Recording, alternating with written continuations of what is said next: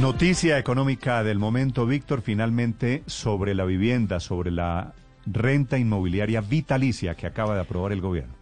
Néstor, muy importante, los ministerios de Hacienda y de Vivienda eh, dejaron a través de un decreto claras las reglas de juego alrededor de la renta vitalicia inmobiliaria, un instrumento que diseñó, eh, se diseñó en Colombia para cumplir la finalidad que busca la operación conocida como hipoteca inversa. Este es un producto financiero que se crea teniendo en cuenta, Néstor, cosas como estas, que tres de cada diez mayores de 65 años tienen pensión, es decir, la minoría, y siete de cada diez tienen propiedades, es decir, la mayoría. Entonces, muchos de nuestros mayores tienen problemas de ingresos, pero cuentan con propiedades para hacer este tipo de operaciones. En la renta vitalicia inmobiliaria se cede la propiedad a cambio, Néstor, de un ingreso mensual o una renta vitalicia. Serán las aseguradoras las que se encargarán de administrar este nuevo producto financiero en Colombia. Sin embargo, las personas que voluntariamente apliquen a esta figura eh, tendrán la posibilidad de retracto, es decir, de echarse para atrás. Podrán solicitar la anulación o reversión del contrato, pero deberán pagar eh, lo que ya les había abonado eventualmente la, aseguradora, más otros gastos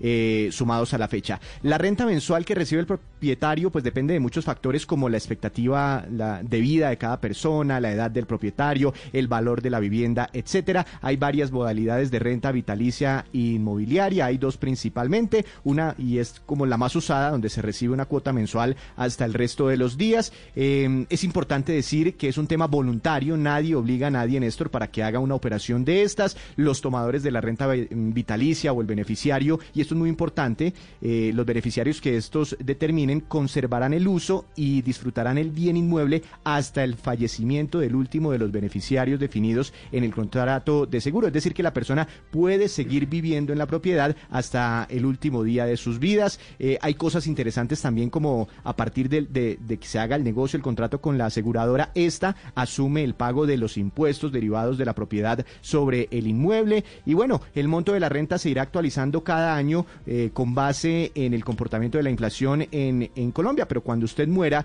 pues chao vivienda queda en manos, en eh, Néstor, de la aseguradora y ya la superintendencia financiera eh, entregará unos detalles finales en los próximos días. Víctor, el dueño del inmueble, si dura mucho o poquito, ese es el riesgo del negocio, ¿no?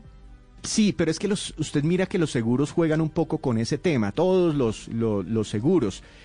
por ejemplo, el seguro de vida, hay personas pues que viven muchísimo, ¿no? Y dentro de la bolsa común pues se pagan los seguros de quienes viven, viven menos. Entonces sí, ese es el riesgo. Usted toma esta figura, eh, eh, nueva figura financiera en Colombia, pero si usted muere a los 6, 7 meses, pues, hmm. pues pierde, ¿no? Pero si usted vive más de 20, 30 años, pues ahí tendrá una renta vitalicia, una renta para siempre.